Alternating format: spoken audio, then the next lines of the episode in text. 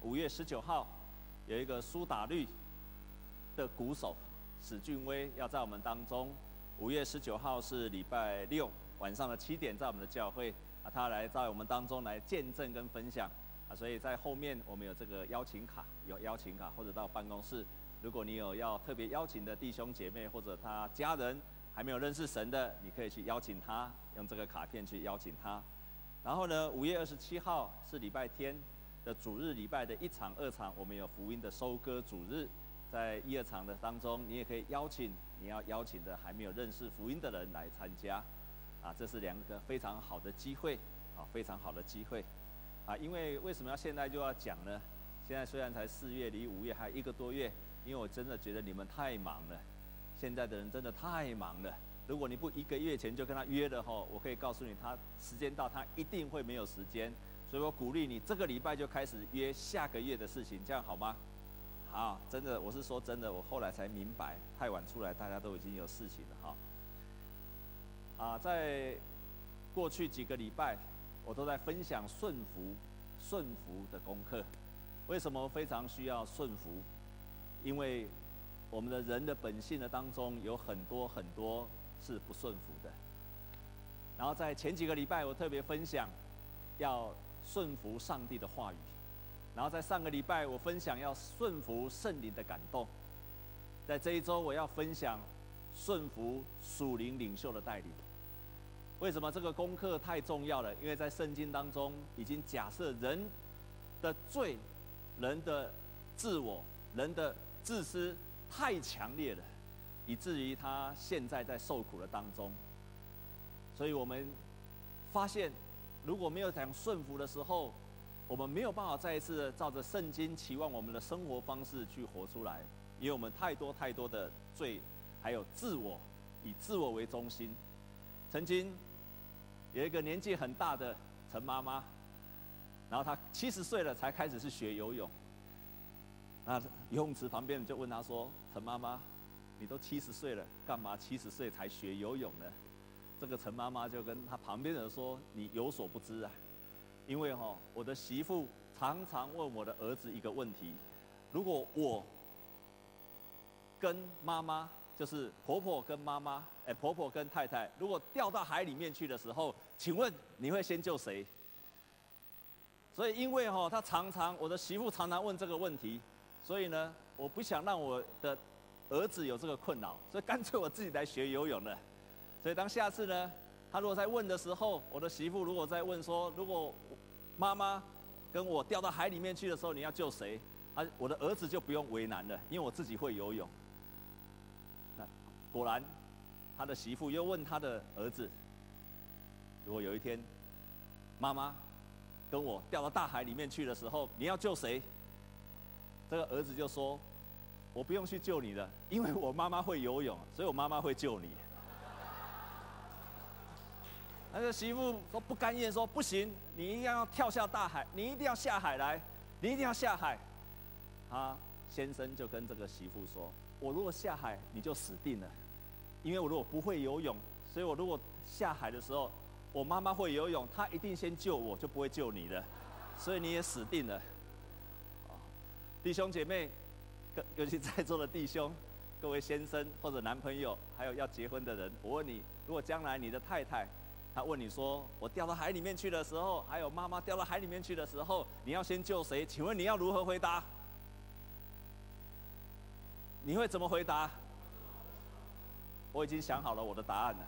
如果牧师娘问我说，我掉到海里面去，跟你妈妈掉到海里面去的时候，请问你要跳下去先救谁？你知道我已经想好答案了，我就在岸上迫切祷告，求上帝来救你们两个人。这样知道了吗？好，迫切祷告。好，我们当中谁会游泳的，请举手。谁会游泳的？好啊，你也会，执行长也会。好，求上帝差遣这些弟兄去救我太太。因为我们都会看到的是自己，我们看到的都是自我。我们想到都是自己或者自己的孩子为重，就是因为我们在这么多的自我的当中，所以圣经教导我们呢，要顺服上帝的话语，顺服圣灵，同时要顺服属灵领袖的带领。蔡牧师在过去讲到的时候，每一次他说领袖、领袖、领袖，有时候会让各位误解，好像是政治领袖，或者是公司的老板。其实我相信他的意思跟我是完全一样的，他指的是属灵的领袖。有时候用这个词，我这个这个礼拜在想这个词的时候，我想了很久，到底要叫做老属灵的老师，可是属灵老师好像只会教而已，或者是属灵的长辈，可是能够成为你的属灵的带领者，不一定是长辈。可是呢，我觉得最贴切、最贴切的一个词，应该是教练。应该是教练，我想说的就是一个教练，他会教，也跟你在一起，也会示范，也会指导你。这个人叫做教练。可是呢，我如果叫做属灵教练呢，你又想到棒球、篮球的，所以我后来想想，就叫做属灵的领袖。属灵的领袖，他是老师，他也是教练，他会做示范，他也会指导你。这个就是属灵的领袖。在今天我们看的圣经节里面，彼得前书提到长老。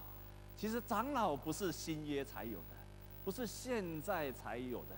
我们教会，我们教会叫做中山基督长老教会，可见这个长老来带领整个教会是我们的特色。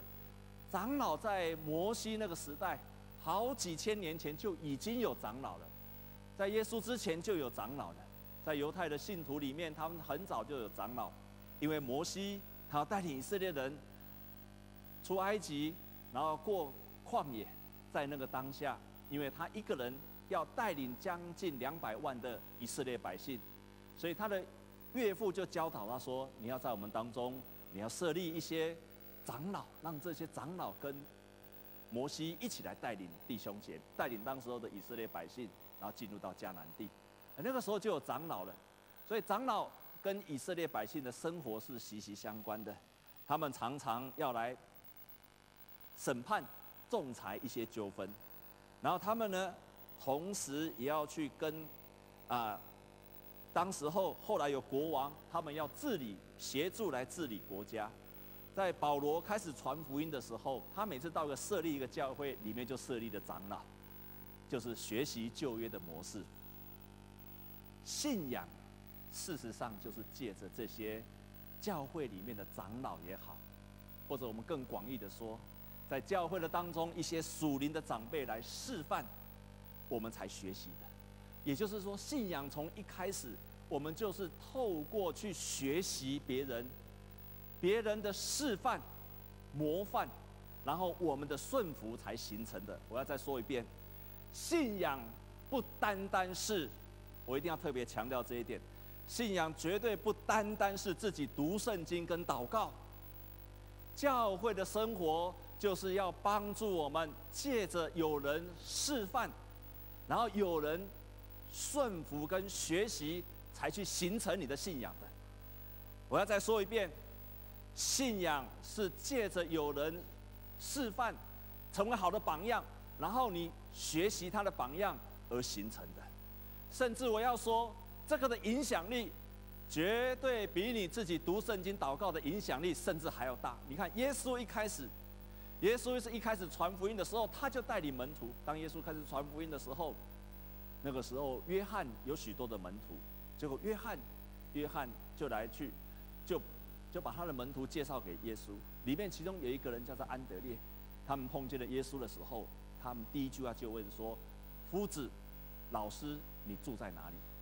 你住在哪里？”耶稣就回答说：“你来看。”他们就跟耶稣住在一起，所以耶稣一开始就说：“你来看我住怎么生活，来跟从我。”耶稣这一句话意思说：“我公开所教导的，跟我个人私底下的生活是完全一样的。所以你要认识我的信仰，除了听我公开的教导，也请你来看我的每一天的生活。”这个耶稣就是他教。但是他也这样子示范榜样，这样明白吗？弟兄姐妹，如果有一个人要到你家去，你敢让他去你家吗？他说：“你的信仰，我要跟你住在一起，我要看你怎么生活，我要到你家，然后看你怎么生活。如果你这样相信，我要看你怎么活。如果你敢这样让这个人住到你家的人，请你把手举起来。感谢神，有几位就是这样。我的信仰就是我的生活，我公开宣告的就是我的生活。所以耶稣就公开的宣告上帝国的福音，然后告诉他们说：“你来我的地方住，跟我一起住，你来看。”当安德烈跟耶稣住在一起，才隔一个晚上，隔天他就去带领他的弟兄西门彼得说：“你赶快来看耶稣。”可见生活的影响力胜过嘴中的传扬。他跟耶稣生活一天而已，他马上带他的哥哥安德烈呃那个西门彼得说：“你来跟这个，你来看耶稣怎么生活的。”所以耶稣他的生活的影响力一定胜过他所教导的东西，或者说他照他所教导的东西要这样生活。所以信仰的最开始都是借着一个人示范出来的，然后另外一个人愿意跟从，才形成他的信仰的。我的公开跟我的生活都是一样的，所以你看看，在希伯来书另外一处的圣经解说，从前引导你们传神的道给你们的人，你们要想念他们，效法他们的信心，留心看他们为人的结局。你用看他们。的人生的结果，来断定他们所相信的是什么。所以这个是一个信仰，是借着示范出来的。但是另外一方面，另外一方面，被带领的人要学习的是什么？顺服，顺服带领你的人。我们中山教会在好几年前办了一次社青营，然后请了一个年轻人，这个年轻人是以前成大博士班的学生，然后来在工作，他现在已经在教会做很好的服饰。然后请他们到，呃，社青营去的时候，他讲了一句非常刻骨铭心的话。他说他以前都认为我所谓顺服就是顺服上帝嘛，因为没有人不敢，没有人不敢不顺服上帝的。所以顺服上帝很容易，他也可以顺服圣灵的感动，他也可以顺服圣经的教导。但是他说，后来他才明白了一件事情，原来要顺服人的带领，这个才是困难的，因为上帝你看不见，可是人你看得见。人可以说到你的生命的要害，所以顺服神变得很容易，因为你自己在想象你的神是怎么样教的，你就怎么样去顺服。可是要你顺服人的带领，他说这个才是困难的。所以他后来得到一个很宝贵的经验，他要开始学习顺服人的带领。顺服人的带领，在今天所读的圣经节，就告诉我们说，你们要顺服。我们一起来看希伯来书的另外今天的另外一处的圣经节。我们一起来看希伯来书的第十三章的第十七节。我们一起来读好吗？预备，请。顺服，因他们为你们的灵魂时刻警醒。你们要使他们教的时候有快乐，不致忧愁。若忧愁，就与你们无益的。所谓忧愁就与你们无益的，就是说，他带领你们，你们没有办法顺服，所以他带领你没有办法得到好的果效，表示你也带不出很好的信仰果效。他带领你，对你没有帮助，你没有顺服，你跟你没有顺服，所以你也没有办法从他身上学到东西。所以他说你要顺服，因为他是为你们的灵魂在警醒的，是上帝设立他在你身边，然后为你的灵魂在警醒的人。在今天所读的圣经节里面。彼得前彼得前书，他有三个。当我们做一个带领的人，他提到有三个责任，还有两个提醒。第一个，要成为一个模范，要成为好的榜样；第二个，要牧养；第三，圣经说要监督，要监督。所以在提醒我们要成为带领别人的人，第一个就是本身自己要成为一个好的榜样。我们真实的把信仰的生活把它活出来，这个是好的榜样。同时要牧养，他说你的身份就像是一个牧羊人，好像耶稣在带领羊群一样。耶稣讲了一句话说：“我是好牧人，好牧人为羊舍命。”所以在带领别人的人要为着他的羊群，甚至愿意舍命，这个就是牧养，这个就是牧养，好像爸爸妈妈愿意为儿女来舍命一样。带领的人要有这样的觉知，但第三个又提到要监督，也就是你带领的人如果做错了，你要劝诫他，你要引导他，让他再一次回到神的道路上。所以这个是带领人的必须要做两个、三个、三个责任。但是里面又提到有两个提醒，我们来读其中一一节好吗？我们来读第五章。彼得前书第五章的第二节，第二节跟第三节，我们一起来读，预备，请。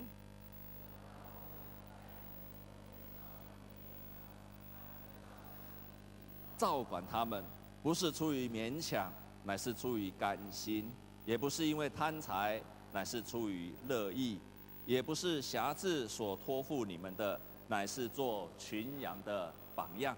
这边有两个提醒：不要勉强，不要贪财。换句话说，你是甘心乐意的做这件事情，其实要当人家的榜样是很辛苦的。但是另外一方面，不要贪财，意思就是说。我不要从我带领的人身上得到任何的好处，我是要付出给他，不是要从他得到了好处。而这边又更更为什么？因为你不能够去辖制你所交托的。换句话说，我带领这个羊群不是为了我自己的利益，而是要把这个人带到耶稣基督的面前。我要为他舍己，不是我要从他身上得到任何任何的好处。这个才是一个属灵领袖应该要做的。不要勉强。不要出于贪财，不要挟制他。这个是一个属灵的领袖必须要提醒自己的。在汉朝的时候，东汉灵帝的时候，这个时候有一个神童叫做魏昭。这个魏昭被人家称作是神童，因为他十一岁的时候就进入到太学，到太学里面去学。在那个学院里面有很多很多很好的老师，但是呢，这个魏昭就坚持要找里面的一个老师，这个人叫做郭泰。他为什么要找他？因为他的道德很崇高，他不只会教书，而且他很有才华，而且道德很高尚。人家说，那您这个太学里面这么多的老师，你为什么单单一定一定要找这个郭泰？后来他就讲了一句话，他说。金师易遇，人师难招。愿在左右，供给稀少。意思就是说，金师啊容易遇得到，但是人师啊难求。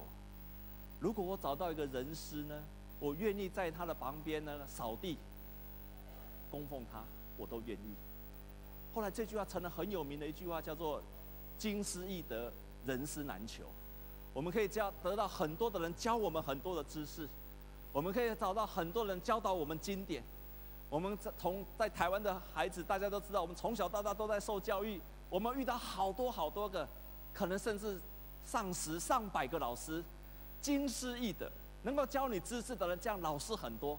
可是能够教导你，能够教导你做人的道理，人师难求。经师易得，人师难求。同样在信仰上也是一样。可以教导我们圣经的人很多，可以帮我们解释圣经的人很多，可是可以真的活出圣经的人难求。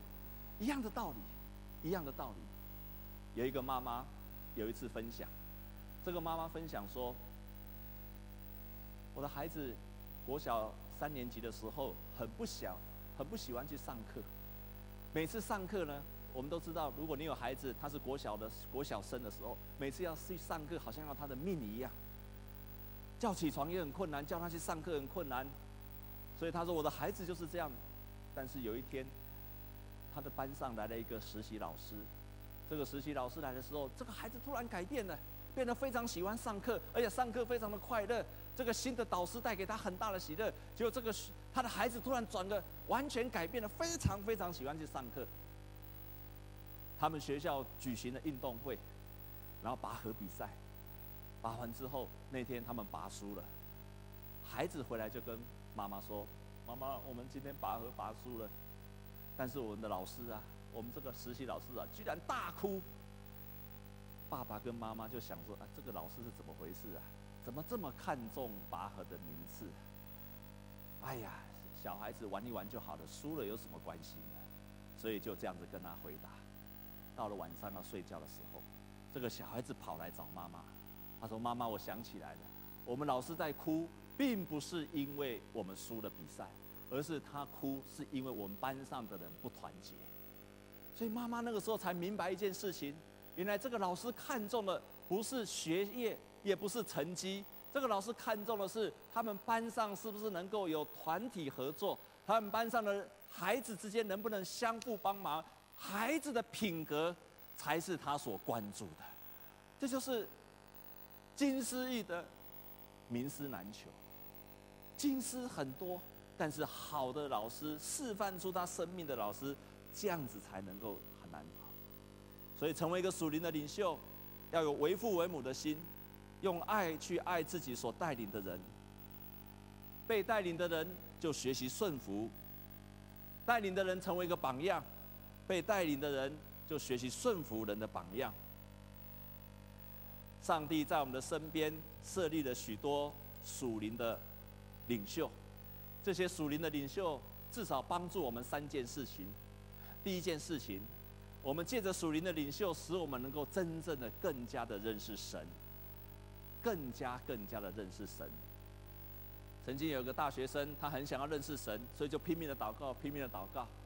当他祷告完之后，发现他说，祷告到有一个地步，他发现他对神完全没有感觉，而且祷告到他不想要再祷告。所以有一天，他就跟他的牧师说：“牧师啊，我没有办法祷告，我祷告完全没有感觉，请问我该怎么办？”牧师就跟他说：“那你不要再祷告了，你不要再祷告了。”他说：“你不要再祷告了，直到你心中有一个渴望，再开始祷告。”过了一个礼拜，这个会友年轻的会友就跑来找牧师，说：“哇，我现在好喜欢祷告啊，因为我心里很渴望祷告。当我不祷告的时候，我觉得我整个人空虚了；当我不祷告的时候，我不知道怎么办。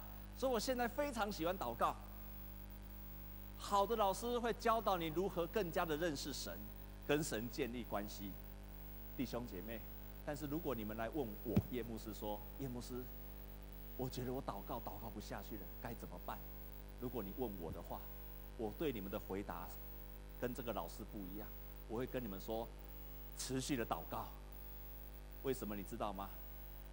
因为你们很少祷告，所以你们要持续的祷告。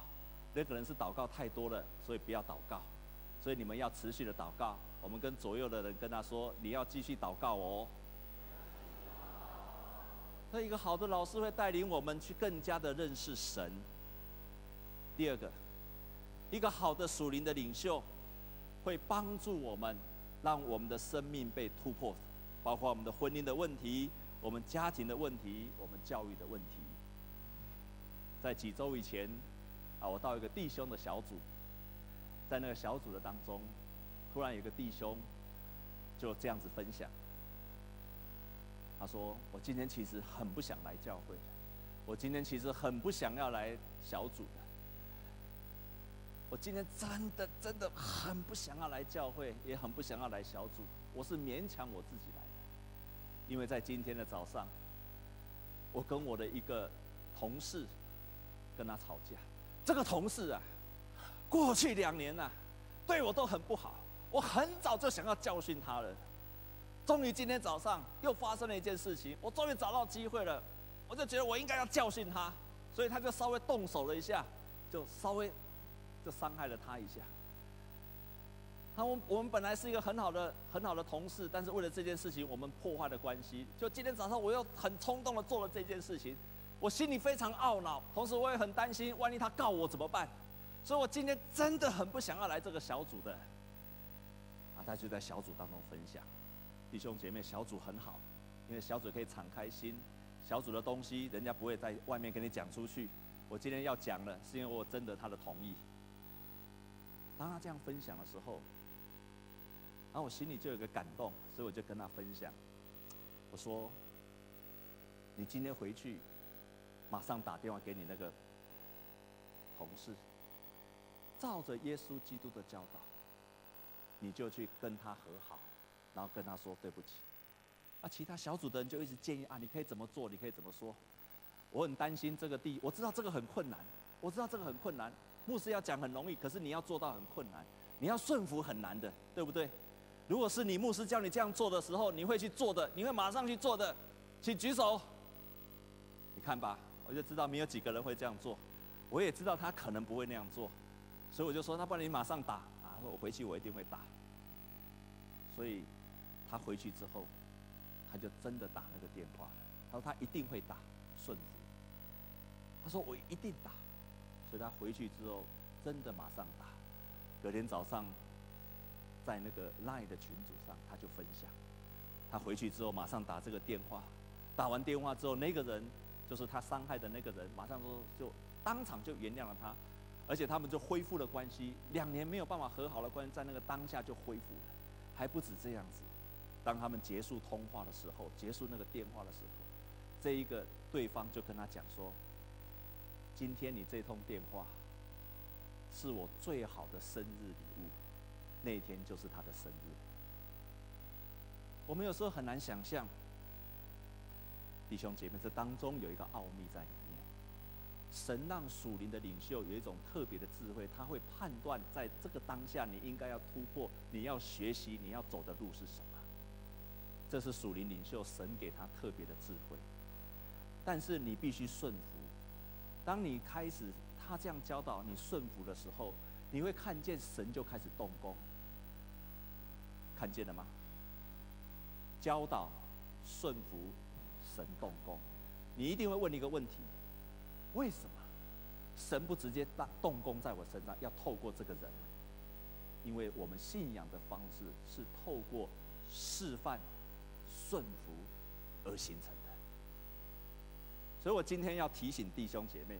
提醒弟兄姐妹，提醒所有的弟兄姐妹，还有弟兄姐妹，你要加入小组，加入团契，你要有一个属灵的领袖来带领你。你不要再跟我说，牧师，我可不可以在家看 Good TV？Good TV 都很好看，但是 Good TV 里面的那个帅哥牧师不会指导你。你也不要说，我只要来参加做礼拜就好了，因为做礼拜牧师的信息是对所有人讲的，我没有办法知道你生命的问题，可是与你在一起的，不管他是所谓团契的会长跟辅导也好，主日学的老师或校长也好，或者是我们小组里面的小组长也好，团契的会长也好，神设立了他，给他成为你的属灵的领袖，是神设立了他，为的是祝福你的。